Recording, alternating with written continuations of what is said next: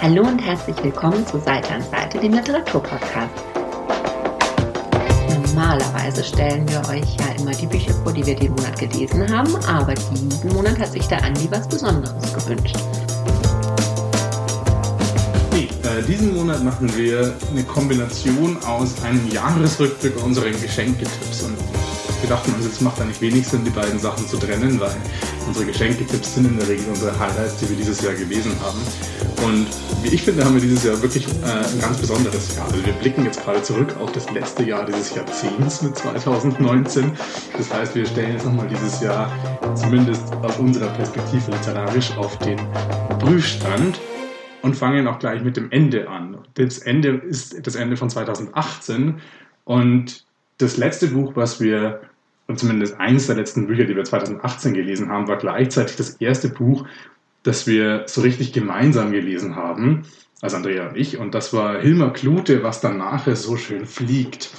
Und das war eigentlich eine ziemliche Überraschung, weil das letztes Jahr im August schon erschienen und ist auch, wie jetzt gerade, auch aktuell wieder einige Bücher erst durch das literarische Quartett kurz vor Weihnachten so richtig bekannt geworden. Und naja, schon mal vorab hat mich so richtig umgehauen. Wie ging es dir damit? Ähm, man muss dazu sagen, dass Andi wirklich jedem im Weihnachtsgeschäft letztes Jahr dieses Buch in die Hand gedrückt hat. Also da ist keiner irgendwie aus dem Laden gegangen, der mit dir geredet hat ohne dieses Buch.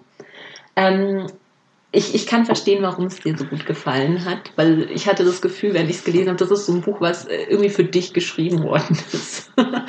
Ich persönlich, ich, ich war nicht ganz so begeistert wie du, weil ich halt sowas schon einfach irgendwie ein bisschen öfter gelesen habe, glaube ich. Aber ich kann sehr verstehen, warum es dir so gut gefallen hat. Und das war eigentlich ganz schön, weil wir dadurch also man muss dazu sagen, wir kennen uns ja eigentlich auch erst seit einem Jahr.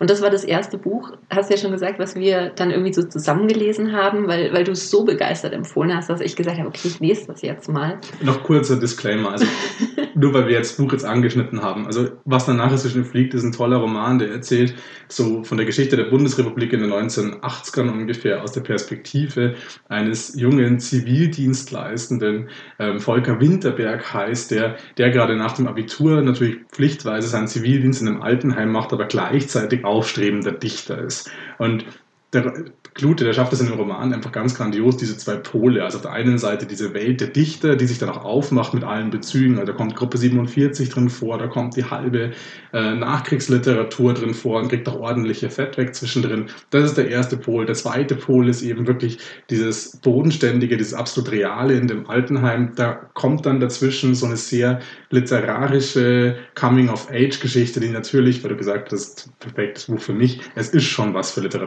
Literaturgeschichtsnerds. Ja. Disclaimer Ende. Jetzt musstest du schon wieder verkaufen. Jetzt konntest du nicht ja. dastehen lassen sie sagt, ich fand's okay. Nein, ich, ich verstehe absolut, warum du dieses Buch so geliebt hast. Und ich fand es dann auch wirklich schön, weil wir dann dadurch draufgekommen sind, dass wir miteinander so schön über Bücher reden können. Stimmt.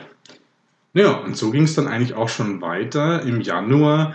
Ähm, mit einem Titel, über den nicht nur wir geredet haben, sondern Jeder. über den sich gefühlt ganz Literaturdeutschland den Kopf zerbrochen hat. Äh, das war Tagesbürger Stella.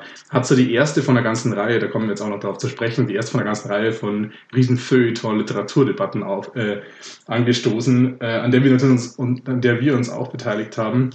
Ähm, naja, damit ging das eigentlich so richtig los, dass wir gemeinsam über Bücher diskutiert haben. Genau, das war dann immer so schön, mal abends noch nach der Arbeit in eine Kneipe gehen und über Bücher reden, über Stella streiten. genau, mehr oder weniger. Naja, und dann hat es eigentlich auch schon seinen aufgenommen. Was war das nächste, was du gelesen hast? Mein nächstes Buch war dann von Daniela Krien auf jeden Fall Die Liebe im Ernstfall. Das war ein Buch, was mich äh, sehr berührt hat. Und Daniela Krien habe ich ja dann auch auf der, auf der Buchmesse in Leipzig getroffen und das war wirklich eine schöne Lesung. Und ähm, ich habe mich da auch ganz toll mit ihr unterhalten, weil ich weiß nicht, wie ich dir die Geschichte mal erzählt hat, aber ich hatte ja wirklich eine Phase, wo ich die moderne deutsche Literatur nicht mehr lesen konnte, weil ich hatte das Gefühl, mhm. das sind immer diese Herrenromane, mhm. immer Mitte 40 und kommt mit dem Leben nicht klar und ich konnte es nicht mehr lesen. Und dann hat sie damals vor ein paar Jahren eben, irgendwann werden wir uns alles erzählen geschrieben. Und ich, ich wollte, ich habe wirklich keinen deutschen Autor gelesen zu dem Zeitpunkt. Und dann hat Christoph damals gesagt, das musst du lesen. Und ich, ja, okay, gut. Und dann war ich so begeistert, dass Daniela Krien damals mit diesem Buch für mich fast im Alleingang wieder die äh, moderne deutsche Literatur also zu mir gebracht hat. Und das habe ich ihr auch da gesagt. Und, und da war sie ganz, ganz verlegen irgendwie, aber sehr sympathisch, sehr toll. Und ähm, die Liebe im Ernstfall, das ist jetzt ein wesentlich erwachseneres Buch als ähm, irgendwann werden wir uns alles erzählen. Damals ging es ja um eine 18-Jährige, die nach der Wende eben versucht, zu ihrem Platz im Leben zu finden. Und bei Die Liebe im Ernstfall, das sind Geschichten von, von fünf Frauen, wo halt gerade die Liebe eigentlich so, oder die große Liebe jetzt vorbei ist und man steht dann da und muss, muss gucken, wie es jetzt weitergeht. Und das hat mich sehr, sehr berührt. Ich war ja nicht in Leipzig auf der Buchmesse, aber es war ja so die Zeit im März und ich glaube, die drei Autorinnen waren es ja in dem Fall, die wahrscheinlich auf der Buchmesse noch so am deutlichsten auch präsent waren, waren ja einmal Daniela Green, wie du mhm. schon gesagt hast, dann war was ich auch von dir mitbekommen habe, Via Kaiser mit Rückwärtswalze. Ja. Ähm, und dann, was ich ja noch gelesen habe, war Sophie Passmann, Alte Weiße Männer. Ich denke, das waren doch so ziemlich diese drei Titel, die da so omnipräsent waren und die dann eigentlich auch die deutlichste, also jetzt abgesehen von sowas wie Kaffee und Zigaretten von Schirach, aber die wirklich auch von, von der Messe her die deutlichste Nachwirkung hatten, oder? Ja, also für mich war Via Kaiser echt so die, die Kaiserin der Messe auch. die war super sympathisch, super großartig. Und ähm, ich hatte auch Gott sei Dank die Gelegenheit, mich ein paar Mal mit ihr zu unterhalten. Und sie hat einfach so, ähm, ich weiß nicht, so tolle Ansichten und, und setzt die aber auch so um. Und ich weiß nicht, war mir super sympathisch. Und ihre Tante macht großartige Punschkrapfen. also, oh, da haben, da wurden wir ganz schön gemästet von ihr. Das war. Und der Roman hat dir auch ziemlich gut gefallen. Rückwärtswalter hat mir sehr gut gefallen. Also ich mag die Bücher von Bea Kaiser eh irrsinnig gern, weil sie schafft es tatsächlich, also gerade auch in ihren ersten beiden Romanen, äh, Blasmusik Pop und Macario Nissi, dass sie was wenige schaffen, finde ich, dass sie Familiengeschichten über mehrere Generationen erzählt und dass man aber trotzdem mit jeder Generation mitgeht. Weil ich habe, ich weiß nicht, wie es dir da geht bei solchen Familiengeschichten, dass man oft dann irgendwie bei einer Generation so ein bisschen dann rauskommt. Dass man eine hat, wo man sagt, da gehe ich jetzt sehr mit und dann ist es eher so Beiwerk. Und sie schafft es aber immer, das komplett durchzuziehen über die verschiedenen Generationen. Ja, so habe ich das auch empfunden tatsächlich. Ähm, war auch, glaube ich, das erste, der erste dezidierte Familienroman, den ich wieder in die Hand genommen habe mein persönliches Messe-Highlight war ja dann tatsächlich Alte Weiße Männer von Sophie Passmann nach der Messe. Also das war ja wirklich eine, ein Sachbuch, das dann auch ziemlich durch die Decke ging und war in dem Fall ja auch ihr erstes Buch. Also Sophie Passmann kannte man ja davor hauptsächlich von, von Twitter, aus Podcasts, aus 1 Live, vom äh, Zeitmagazin und dann kam dann eben dieses Buch raus, in dem sie sich einen Sommer lang, also ich denke in dem Buch müsste das auch der Sommer 2018 sein. Da trifft sie sich einen Sommer lang mit allen möglich einflussreichen Männern aus, aus Wirtschaft, aus Kultur, aus Sport. Also da kommt von Marcel Reif über Robert Habeck, über Rainer Langhans sind da, und über Kevin Kühnert sind da alle möglichen Leute mit dabei. Und die befragt sie eben alle zum Thema, zum Thema alter weißer Mann. Also sie fragt sie im Prinzip, darüber, wie sie über diese Chiffre denken. Und klar, das zentrale Thema ist der Feminismus, aber es geht eigentlich es geht eigentlich da auch nochmal anhand von diesem sehr wichtigen Thema, geht es eigentlich darum, dass da gefühlt so eine richtige Gegenwartsdiagnose gestellt wird. Also sie schafft es mit diesem ganzen Tableau aus Personen, denen sie auch so richtig auf den Zahn fühlt hier, hat sie es da auch wirklich geschafft für mich, so eine Momentaufnahme von Deutschland zu machen, die wahnsinnig spannend zu lesen war. Und das war, obwohl es jetzt auch so ein so ein kleines Taschenbuch eigentlich nur ist, war das für mich so eine von den stärksten Zeit Zeitdiagnosen dieses Jahr. Also ich habe es auch als Hörbuch gehört, äh, auch von ihr selbst gelesen. Absolut grandios, hat mir wirklich sehr, sehr gut gefallen und hat mich dann noch lange weiter beschäftigt danach. Ja, Frauenpower auf der Messe. Definitiv. Und nach der Messe ging es dann, nachdem wir literarisch und politisch angefangen haben, ging es dann eher unterhaltend weiter. Also der nächste Titel, der dann für uns gemeinsam kam, war Joel Dicker, Das Verschwinden der Stephanie Mailer, den ich auf deine Empfehlung hingelesen habe. Ja, ich war, ich war aber geschockt, dass du vorher noch keinen Joel Dicker gelesen Nein, hast. war definitiv mein erster. Nein, weil äh, die Wahrheit über den Fall Harry Kibert, das ist so ein Buch, was ich, was ich wahnsinnig gern erst nochmal gelesen habe und auch sehr gern empfehle.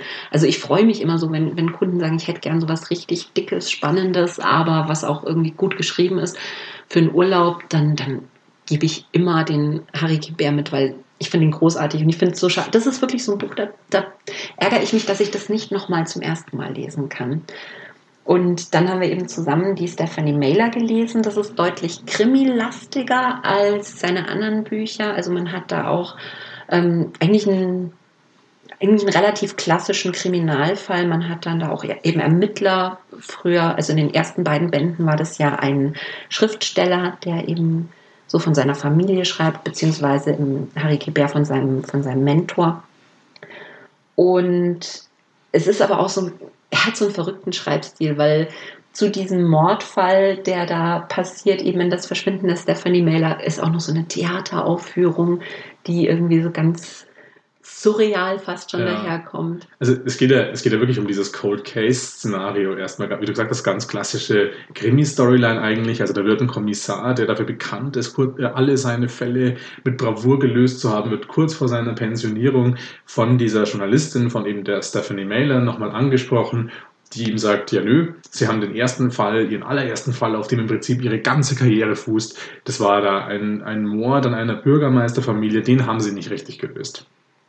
Und naja, einen Tag drauf verschwindet diese Journalistin und der und eben dieser Kommissar fühlt sich dadurch dann eben veranlasst, na, er muss dann nochmal dahin in diese sehr idyllische Oberschichts-Kleinstadt in den USA und muss dann nochmal, muss da jetzt nochmal jeden Stein umdrehen und gleichzeitig das Verschwinden ermitteln und natürlich gleichzeitig nochmal seinen eigenen alten Fall nochmal aufzugreifen. Und das ist aber wirklich erzählerisch wahnsinnig gut gemacht und geht natürlich dann auch ein bisschen ins Obskure rein, wie du schon gesagt hast, in dieser Theateraufführung da, wobei das jetzt schon fast ein bisschen viel gespoilert ist. Nein, also ist, die Theateraufführung, die ist immer ein zentraler Punkt.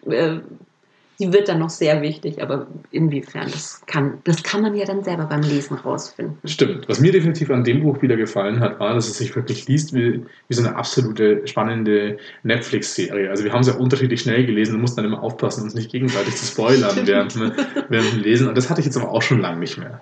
Harry Kibert ist übrigens eine Netflix-Serie jetzt. Ja, das stimmt. Wurde das auch. Muss ich noch gucken, habe ich noch nicht geschaut. Ich auch nicht. Und aber was ich, was ich wirklich äh, spannend fand, ist, weil ich wurde dann auch ins Literaturhaus eingeladen, wo Joel Dicker eine Lesung ähm, eben gegeben hat und da wurde auch gefragt, weil er wahnsinnig viele Handlungsstränge und eigentlich wahnsinnig viele Protagonisten auch hat. Und da wurde gefragt, wie er sich das merkt oder wie er, ob er da ganz viele Zettel an der Wand hat oder ganz viele Notizbücher. Und er hat gesagt, nein, er, er merkt sich das tatsächlich alles. Und das, also so wirklich komplexe und ineinandergreifende Handlungsstränge, die dann so über Jahrzehnte gehen, dass man das alles im Kopf hat, das finde ich schon echt beachtlich. Auf jeden Fall. Und der steht jeden Morgen um 4 Uhr morgens auf und schreibt zwölf Stunden. das war dann der April, meine ich, wo wir jetzt ja, ungefähr stehen. Ähm, in diesem Jahr. Und dann kam auch schon ganz schnell der erste Roman, den wir in unserem Podcast hier besprochen haben. Das war dann Friedemann Karik mit Dschungel. Ähm, das war ein Roman, der auch schon relativ prominent angeworben wurde davor und war für mich definitiv dieses Jahr auch mit das beste Debüt, das ich gelesen habe. Also hat mir, habe ich ja schon in Folge 1 öfters mal erwähnt, wirklich, wirklich sehr gut gefallen. Finde ich auch immer noch so eine Nische, dieses Coming-of-Age-Thema, was aber da so ein bisschen in die Mitte, Mitte, Mitte 20 in das Alter verlagert wurde, finde ich, ist er auch immer noch einer von den einzigen Autoren, die das so relativ ansprechend abdecken. Nach wie vor sehr, sehr zu empfehlen. Genau, kann man sich nochmal unsere erste Folge anschauen. Genau, das war dann so der April. Während dessen wir noch bis dahin noch nicht Herkunft gelesen haben. Das dann Moment. eigentlich schon, eigentlich schon äh, bis dahin, glaube ich, schon zwei Wochen erschienen war. Aber ich habe es erst im Juni gelesen und du schon ein bisschen eher. Ich hatte ja von Stanisic vorher nur Fallensteller gelesen. Das den, war auch mein einziges davor, ja. Ja, also die Kurzgeschichten. Und ähm, ich, ich fand die Kurzgeschichten sehr gut, aber ich bin prinzipiell jetzt kein so ein Kurzgeschichtenfreund. Hatte dann Herkunft gar nicht so auf dem Schirm und habe es dann tatsächlich auf die Empfehlung von einem Kollegen hin gelesen und dich dann da, glaube ich, nochmal mitgezogen, ja. weil, weil ich so begeistert war. Nee, absolut. Und nachdem wir es schon mal besprochen haben, ich glaube, wir können es so stehen lassen bester Roman des Jahres. Ja. Absolut. Und, und wir haben ja auch in der ersten Folge gesagt, also wenn das mal nicht mindestens auf die Shortlist vom Buchpreis kommt, dann ja, weiß ich auch nicht. Darauf haben wir es gesetzt. Und jetzt müssen wir so ein bisschen von unserer Jahreschronik hier abweichen.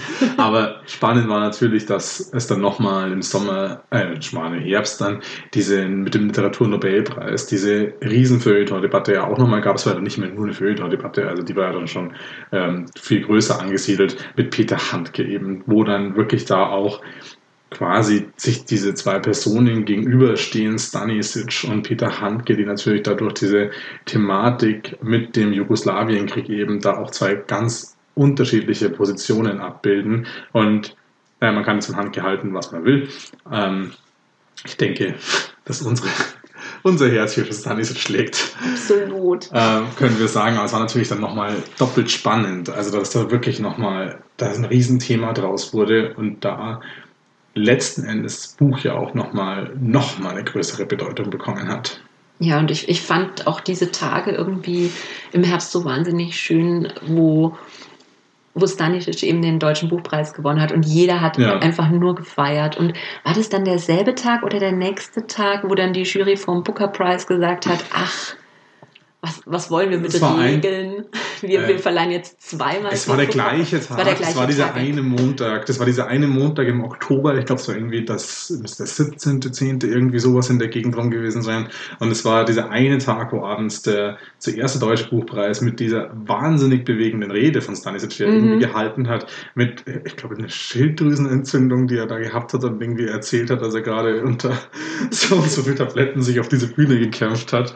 Äh, also wirklich wahnsinnig, das war wahnsinnig berührend. Und danach kam diese Doppelpreisverleihung das erste Mal beim Booker Prize an Margaret Atwood und Bernadine Evaristo. Und es war ja dieser eine Tag und kurz darauf ging es dann auch schon auf die Frankfurter Buchmesse, wo wir ja dann zwei Interviews habe ich gesehen mit Stanisic auf der Messe. Ich glaube, eins haben wir uns davon zusammen angeschaut ja. beim Spiegel. Mein Messe-Highlight. Das Messe-Highlight, ja, war es auch absolut, finde ich. Also er war, er war einfach so irrsinnig sympathisch. Er wurde auch bei Hanke angesprochen, also wegen Hanke angesprochen und ich finde, das hat er absolut souverän auch beantwortet, die Frage, obwohl er wohl vorher schon gesagt hat, er möchte jetzt da eigentlich gar nicht mehr über das Thema reden und hat stattdessen von seinem kleinen Sohn erzählt und ich glaube, das ganze Publikum einfach nur hingerissen von ihm. Ja, unter anderem wir. oh ja. Ja, und ich glaube, meine, meine Sommerlektüre war, glaube ich, Ocean Wong inklusive Klappentext. ähm, und das meine ich tatsächlich, weil äh, das war das Überraschende. Also Ocean Wong haben wir auch schon besprochen, auch absolut großartiger Roman. Und ähm, zwei der Blurbs auf dem Buchrücken, einer war von Sascha Stanisic, den wir jetzt gerade schon besprochen haben. Der zweite war Edouard Louis, von dem auch dieses Jahr das, der dritte Roman, Wir haben meinen Vater umgebracht, erschienen ist, der auch schon da, davor zwei Romane geschrieben hat. Das Ende von Eddie und äh, Im Herzen der Gewalt.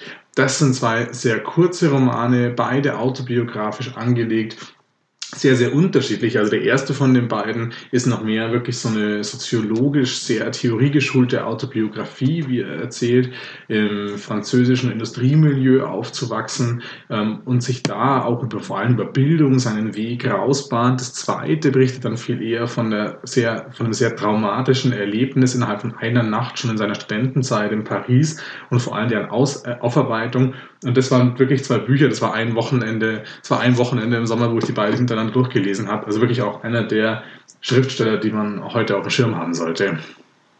Ja, den Ocean Wong, den haben wir in der zweiten Podcast-Folge ja. besprochen. Genau. Ich habe im Sommer dann in meinem Sommerurlaub, da war ich in Fuschel am Fuschelsee und da habe ich dann äh, Das Licht ist hier viel heller von Mareike Fallwicke gelesen, was wir in der dritten Folge oder was ich in der dritten Folge dann nochmal vorgestellt habe. Das war irgendwie so lustig, weil sich da das Internet so von seiner besten Seite gezeigt hat, finde ich, weil Mareike Fallwickel ja in der Ecke wohnt und dann mal irgendwie auf Instagram ein Foto vom Fuschelsee gepostet hat und das Wetter war so schlimm. Und dann habe ich ihr geschrieben, oh Gott, ich fahre da jetzt in Urlaub hin, was soll ich tun? Und dann hat sie mir tatsächlich meinen kompletten Urlaub gerettet, nicht nur mit dem Buch, was ich lesen konnte, sondern auch mit Tipps, was man in Fuschel, im Fuschelsee und Umgebung mit Kind machen kann, wenn das Wetter schlecht ist. Also ein Hoch auf Autoren im Internet. Ja, ich glaube, meine Sommerlektüre, ich überlege gerade, meine Urlaubslektüre waren die Nickel Boys von Colson Whitehead. Sehr kurzes Buch, war auch nur ein sehr kurzer Urlaub. Deswegen war da auch nicht mehr Zeit für Urlaubslektüre. Aber der Sommer war dann auch relativ ruhig literarisch. Du hattest noch Karen Köhler gelesen, soweit Stimmt, ich das genau. Da waren wir ja auch auf der, auf der Buchpräsentation. Ja. Das war sehr schön. Und Karin Köhler, die, ähm, das war auch so ein Titel, ähm, wo das Feuilleton sich wieder überschlagen hat. Genau. Wo wir gesagt haben, ja lustig, erst Tag ist Würger im Frühling und dann so fürs Herbstprogramm jetzt Karin Köhler und beides Hansa-Titel, wo es dann immer heißt, naja, ist das jetzt gute Literatur oder ist das jetzt äh, einfach nur gut verkaufbar? Ich fand, es ist großartige Literatur. Ja, absolut. Und es war eben dieses absolut Irritierende an diesen, diesen großen Debatten, dass mal wieder diese Grundsatzfragen gestellt wurden. Es wurden wirklich, es wurde diskutiert, was darf Literatur und was ist eigentlich Literatur? Also es sind zwei Fragen, die man sich wahrscheinlich schon stellt, seit es Literatur gibt, ähm, die eigentlich auch wieder nicht beantwortet wurde. Wie soll man sie denn auch beantworten? Aber da wurden sich wirklich wieder die Köpfe eingeschlagen über die Bücher. Und wir hatten wahrscheinlich so diese alte Kritikergeneration gegen die. Ja, ich weiß auch nicht, ob es bei Karin Köhler eben ähm, äh, Gott, das hört sich jetzt dann vielleicht ein bisschen gemein an, aber die meisten Rezensenten, die es nicht gemocht haben, waren Männer. Und das ist ja ein Buch, was, sagen wir mal, mit dieser Patriarchat-Kritik nicht unbedingt ähm, hinterm Berg hält. Also für alle, die es nicht kennen, es geht um eine junge Frau, die wächst auf einer sehr archaischen Insel auf, so Mittelmeerraum das Spannende ist, dass, das merkt man erst mit der Zeit. Und wir wussten es aber schon vorher, weil das ja Karin Köhler an diesem Abend erzählt hatte. Das spielt in den 80ern. Aber es gab tatsächlich in Griechenland auf so kleingriechischen Inseln eben welche, die erst in den 80ern ans Stromnetz angeschlossen worden sind. Und das kann man sich ja heutzutage eigentlich gar nicht mehr vorstellen, dass man ohne Fernseher, ohne Waschmaschine, ohne elektrischen Herd und sowas lebt. Und die Leute da haben das gemacht und äh, das bedeutete halt dann für die Frauen, dass die jeden kleinen Handgriff eben selber machen mussten, dass man nicht einfach mal schnell das Zeug in Geschirrspüler und dann setzt man sich hin. Und auf dieser Insel, die Frauen dürfen nicht äh, lesen und schreiben lernen, die Frauen müssen die Hausarbeit machen und sind damit wirklich den ganzen Tag beschäftigt. Es wird alles sehr stark reglementiert, was auf diese Insel kommt.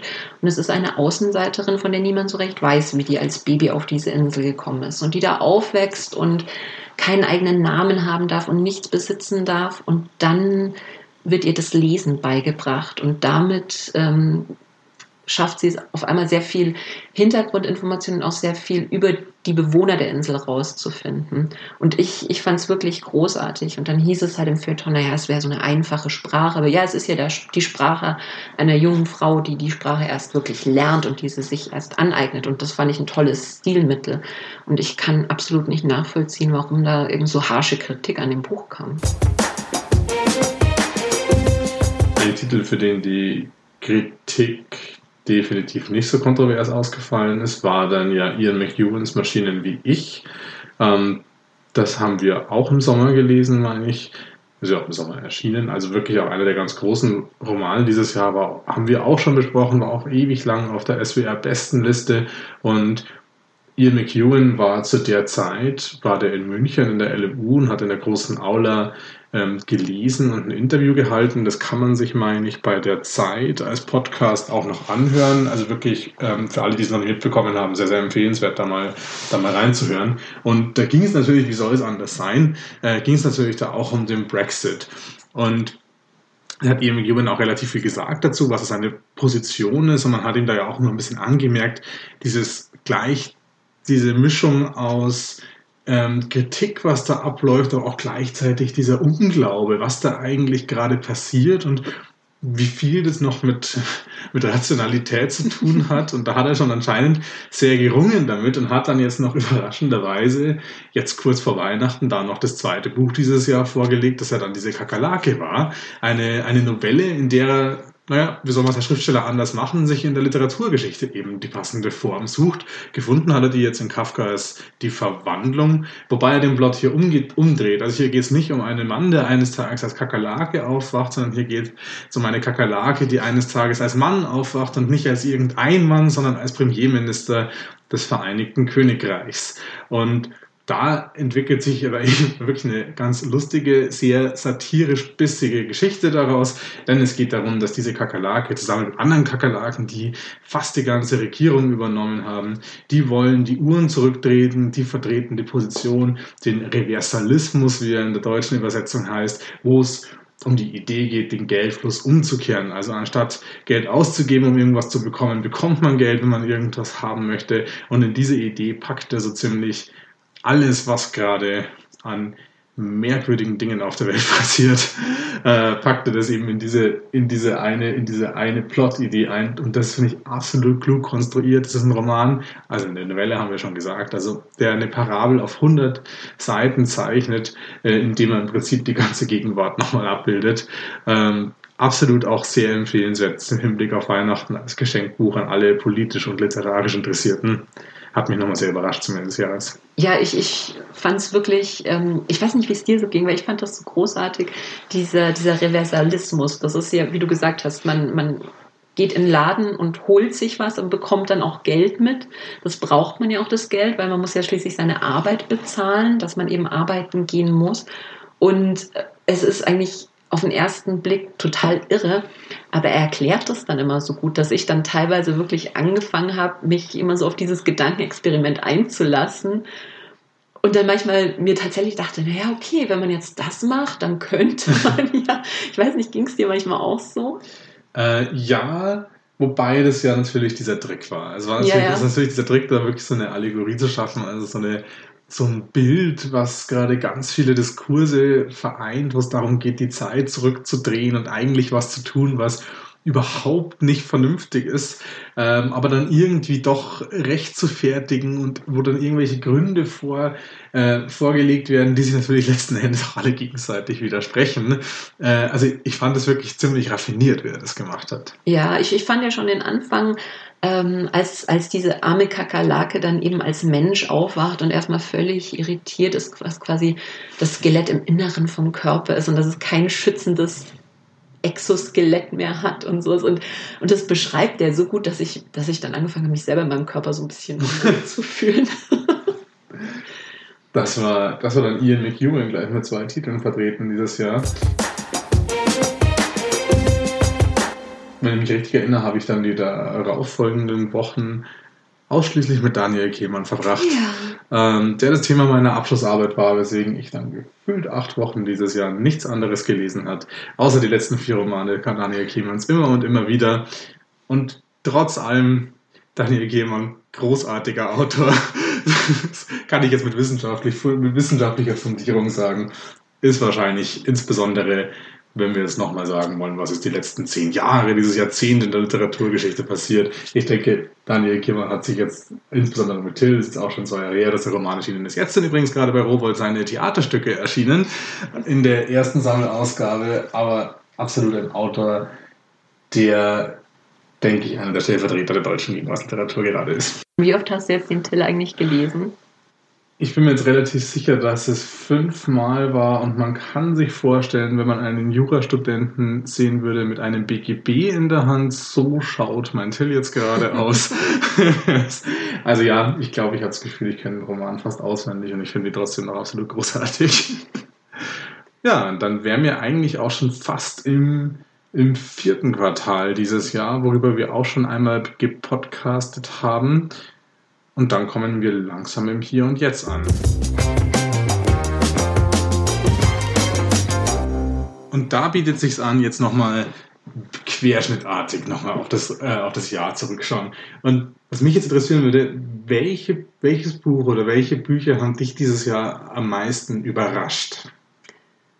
Also, jetzt persönlich, was mich persönlich sehr überrascht hat, war tatsächlich ähm, von Herkunft, was Stanisic da am Ende macht. Und ich möchte es nicht verraten, weil ich finde, das sollte jeder für sich rausfinden. Aber dass das fand ich eben einfach ganz großartig und ich weiß nicht, das war für mich halt wirklich das Buch, das herausgestochen hat. Ein Buch aber, was mich überrascht hat aufgrund der Reaktionen, ähm, und zwar das war tatsächlich das Buch mit den meisten Klicks auf meinem Blog und das hat mich sehr überrascht, weil es heißt, Rot ist doch schön, Fun und Facts rund ums Thema Menstruation. Und ich habe mir das angeschaut, weil ich weil es einfach ein tolles Thema finde. Es ist ein illustriertes Sachbuch, was sich halt jetzt vorwiegend an junge Menstruierende richtet. Ähm, aber ich habe dann so viele Reaktionen davon, darauf bekommen, auch von erwachsenen Männern und so, die gesagt haben, ach, das ist ja so ein spannendes Thema und erzähl doch mal darüber. Und das hat mich wirklich überrascht, dass das halt wirklich ein Thema ist, was halt nach wie vor irrsinnig tabuisiert wird. Und dass das aber dann auf dem Blog plötzlich, als, als ich halt dann darüber geschrieben habe, dass das dann wirklich so eine ganz interessierte Fangemeinde plötzlich aufs, auf den Plan gerufen hat. Und das, ich kann es wirklich jedem empfehlen, nicht nur, nicht nur den Jugendlichen, sondern auch den Vätern und den Großvätern, weil das Thema halt echt eins ist, was totgeschwiegen wird. Und es geht halt eben um Geschichte der Menstruation, wie das in den Kulturen auch zum Teil unterschiedlich gehandelt wird. Es sind Tipps drin, wie man es sich ein bisschen leichter machen kann. Und das ist alles wahnsinnig schön illustriert und war jetzt auch für einen Wissenschaftspreis in der Kategorie Jugendsachbuch nominiert.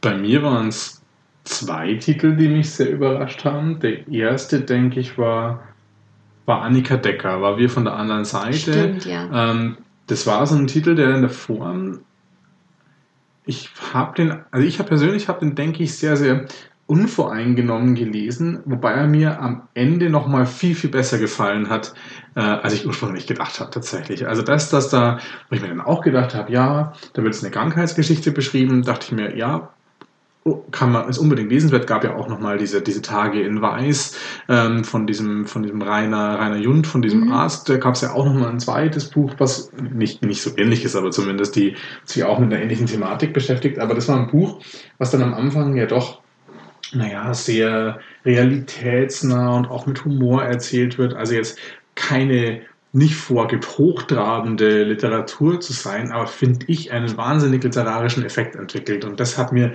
wahnsinnig gut an dem Buch gefallen, deswegen ich es absolut empfehlen und unbedingt dazu rate, nicht zu sagen, ach nee, da geht es um Krankheit, das lesen wir nicht. Das Gegenteil würde ich empfehlen. Absolut toller Roman über ein Thema, das eigentlich wirklich zum Alltag mit dazugehört.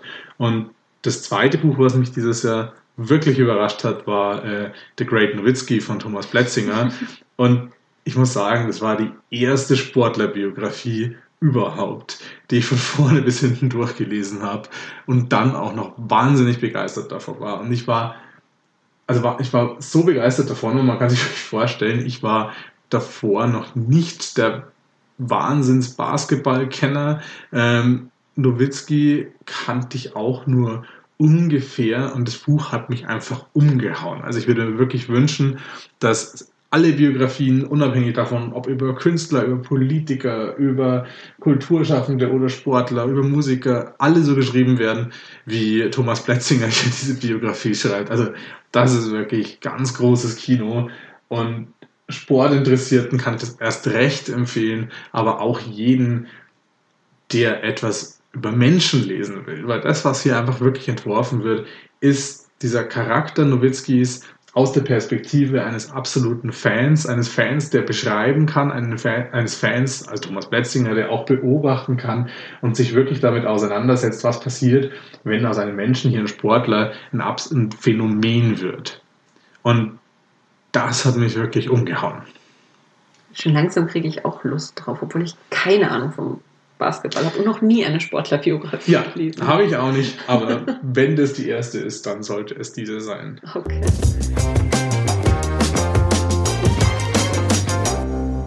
Welche Frage man sich natürlich immer stellen kann, jedes Jahr aufs Neue und wahrscheinlich jede Woche aufs Neue, welches von all den Büchern, die dieses Jahr erschienen sind, man nicht gelesen hat. Und das sind eine ganze Menge, und es ist auch nicht machbar, jede neue Erscheinung, die man gerne lesen würde, auch tatsächlich zu lesen. Aber ich finde, es gibt immer noch so ein paar Titel, die einen am Ende des Jahres noch so richtig wurmen, dass man es nicht geschafft hat. Hättest du da was spontan im Kopf? Ähm, weil es halt so viele Kollegen, weil es denen so gut gefallen hat, ähm, der Gesang der Flusskrebse von Delia Owens. Habe ich auch nicht gelesen. Soll so toll sein und ich hab's noch daheim und vielleicht, äh, ich, ich hatte es ja jetzt nochmal im Dezember überlegt und dann dachte ich mir, ich glaube, das ist eher ein Buch für den Sommer und hoffentlich habe ich dann nächstes Jahr im Sommer dann Zeit. Aber ich würde es eigentlich, glaube ich, schon noch gern lesen, einfach weil so viele Kollegen so begeistert von diesem Buch waren. Bei mir sind ein eine Autorin, die ich mit Reue noch nicht gelesen habe, war definitiv äh, Olga Tokarczuk, ähm, die Nobelpreisträgerin, von der natürlich jetzt auch zugegebenermaßen jetzt erst die meisten Titel jetzt erst die letzten die letzten Wochen ausgeliefert mhm. wurden, aber zumindest die Jakobsbücher und Unrast sind jetzt doch schon eine Weile draußen, ähm, wurmt mich immer noch ähm, spätestens seit ihrer, ihrer Rede letzte Woche für den Literaturnobelpreis, wo sie ihn jetzt auch tatsächlich verliehen bekommen hat, ähm, bin ich absolut neugierig drauf, weiß nur noch nicht so recht, wo ich anfangen soll. Aber das ist so eine Autorin, die ich auf jeden Fall noch lesen möchte. Stimmt. Ja, dann äh, kommen wir natürlich immer noch zu der für die meisten wichtigste Frage am Jahresende. Was verschenkt man denn für Bücher? Und natürlich sind alle Titel, die wir jetzt bis jetzt so besprochen haben, auch uneingeschränkt als Geschenke zu empfehlen. Aber vielleicht haben wir noch ein paar spontane Ideen. Also ein Buch, was ich jetzt wirklich gerne empfehlen würde, hätte es nicht Thea Dorn tot besprochen und es ist jetzt gerade nicht lieferbar, ähm, ist Fuchs 8 von George Saunders. Das fand ich ein ganz großartiges Buch. Da muss ich mich Thea Dorn eben im letzten literarischen Quartett anschließen. George Saunders hat ja für mich ähm, letztes Jahr so ein bisschen das, das ungewöhnlichste Buch des Jahres geschrieben mit Lincoln und Bardo. Ungewöhnlich, weil es halt einfach so ein nur aus den Stimmen von Geistern zusammengesetzt ist. Und Fuchs 8 ist halt ähnlich ungewöhnlich, ist ein ganz dünnes Büchlein, hat so 50, 60 Seiten, ist auch noch illustriert, ganz klein. Und es ist ein Fuchs, der eben den Menschen einen Brief schreibt, was, was bei ihm im Wald so passiert ist, als die Menschen gekommen sind und äh, den Wald gerodet haben, um einen Mall zu bauen. Und ähm, der Fuchs hat sich das Menschisch quasi ähm, nur vom Hörensagen beigebracht und deswegen ist das komplette Buch phonetisch geschrieben. Und auch wenn es so ein dünnes Buch ist, man braucht tatsächlich ein bisschen länger, das zu lesen, einfach weil man sich im Kopf immer laut vorlesen muss. Aber es ist, es geht so ans Herz und es ist so schön. Es ist kein, bitte nicht, es ist kein Kinderbuch. Ähm, es ist definitiv für Erwachsene und aber ich fand es einfach großartig. Und das ist so ein schönes kleines Buch, was man wirklich schön verschenken könnte. Und ich hoffe, dass der Verlag das jetzt ganz schnell nachdruckt, nach dieser begeisterten Besprechung eben schon von Thea Dorn und jetzt halt von mir, ähm, dass das noch unter ganz vielen Christbäumen zu liegen kommt dieses Jahr. Ja, ich kann mich da nur anschließen und drücke auf jeden Fall die Daumen, dass der Nachdruck und Auslieferung sobald, wie, sobald wie möglich klappen. Ähm, einen Titel, der mir jetzt auch noch ganz kurzfristig untergekommen ist, den ich mir auch sehr, sehr gut als Weihnachtsgeschenk vorstellen kann, ist 2029 Geschichten von morgen. Das ist eine Sammlung aus dem Surkamp Verlag. Da versammeln sich ganz verschiedene deutschsprachige Autoren. Eine davon ist auch Via Kaiser ja. zum Beispiel, von der wir schon gesprochen haben. Thomas Klawinetsch. Thomas Klawinetsch, also sind wirklich viele bekannte Namen auch dabei. Und die stellen je, jeweils einer Kurzgeschichte ihre Zukunftsvision für 2029, für in zehn Jahren vor. Ist auch dann nochmal eine Kooperation mit dem NDR und SWR dabei, wo dann auch nochmal teilweise die Geschichten nochmal verfilmt werden. Ähm, und die sind so grundauf unterschiedlich, sowohl die Visionen als auch die Geschichten, dass ich mir auch vorstellen kann, da ist für jeden was dabei. Und das Tolle bei diesem Buch ist ja auch noch diese Drucktechnik von dem Cover. Mhm. Ähm, ich denke, die heißt Iris, Iris-Druckverfahren. Iris-Druckverfahren. Genau. Das bedeutet, dass diese diese gestufte regenbogenartige Farbe auf dem Cover äh, jedes Mal auch wirklich einzigartig ist. Also in dieser, in dieser Kombination mit diesen Farbabstufungen gibt es jedes Buch nur einmal, was dann natürlich auch nochmal zu was ganz Besonderem macht. Genau, es ist auch sehr hübsch. Also es ist immer der gleiche Inhalt, aber das Cover jedes Mal anders. Weil das auch das erste war, glaube ich, was wir auf der Messe gefragt haben am So-Kampfstand. Ja, Tatsächlich. Aber es scheint zu stimmen. Wir haben es dann noch nicht nachgeprüft. Aber da scheint wirklich jedes Buch einzigartig zu sein. Ja, das war unser literarischer Jahresrückblick 2019. Ähm, ich denke, es war tatsächlich ein sehr, sehr aufregendes Bücherjahr. Also auf jeden Fall. Und es hat wirklich Spaß gemacht, immer mit dir drüber zu reden. Ja, definitiv genauso. Oh. Und dann sehen wir uns, oder hören wir uns besser gesagt, im nächsten Jahr wieder. Mit frischen Neuerscheinungen hoffentlich. Ja, mit hoffentlich sehr guten Neuerscheinungen. Und dann sind wir gespannt, was 2020 noch so bringt. In diesem Sinne wünschen wir frohe Weihnachten, einen guten Rutsch ins neue Jahr und wir freuen uns, wenn ihr wieder einschaltet. Und hoffentlich kriegt ihr ganz viele tolle Büchergeschenke. Bis dahin.